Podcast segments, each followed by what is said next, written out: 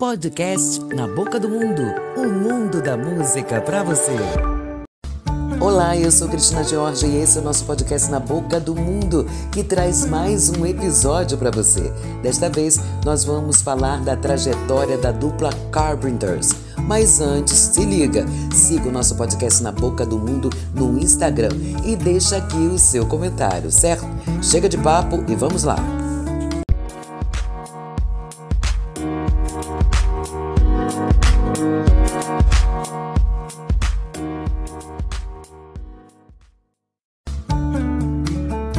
Carpenters foi uma dupla musical de pop suave norte-americana composta pelos irmãos Karen, que tocava bateria, e Richard Carpenter, piano.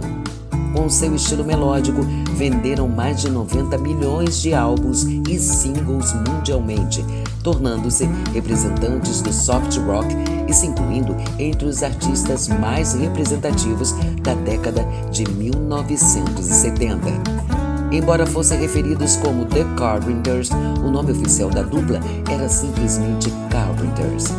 Durante a década de 1970, quando bandas de rock pesado faziam muito sucesso, Richard e Karen produziram uma música suave e bem distinta que os tornaram entre os artistas que mais venderam discos em todos os tempos.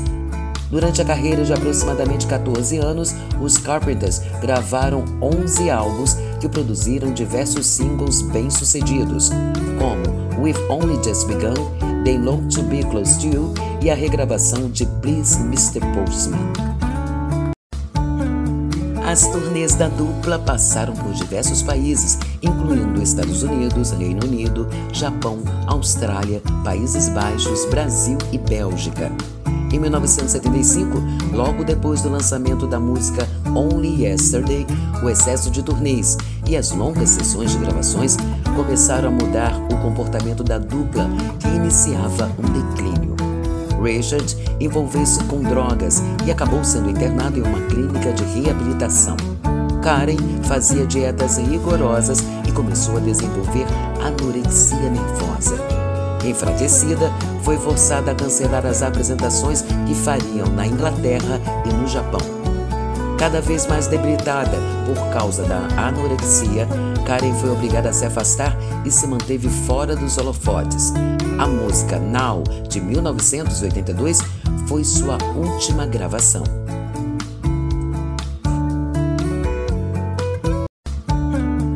No dia 17 de dezembro desse mesmo ano, Karen fez sua última apresentação em público.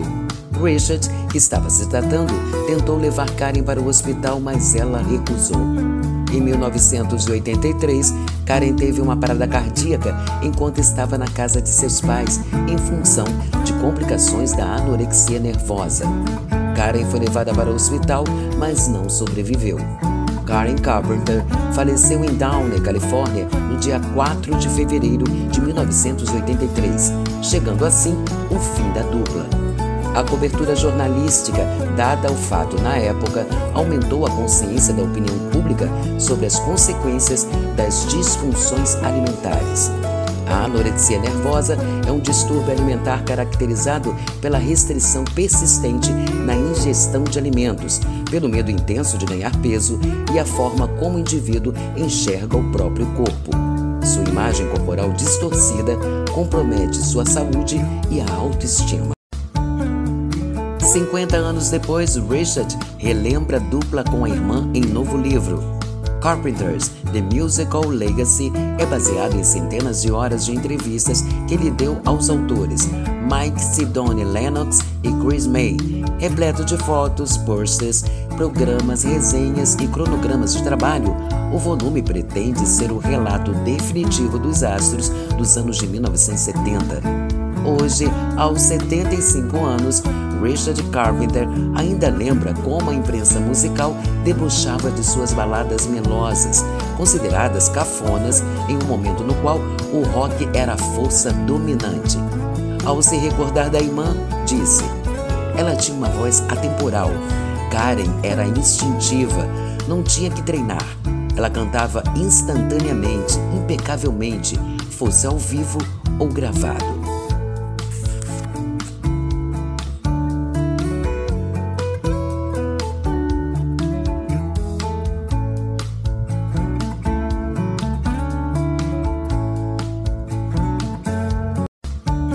As razões por trás do desenvolvimento de anorexia nervosa diferem de pessoa para pessoa. As causas conhecidas incluem predisposição genética e uma combinação de fatores ambientais, sociais e culturais. Uma dieta muito restritiva e o excesso de exercícios físicos podem ser fatores contribuintes para o início da doença.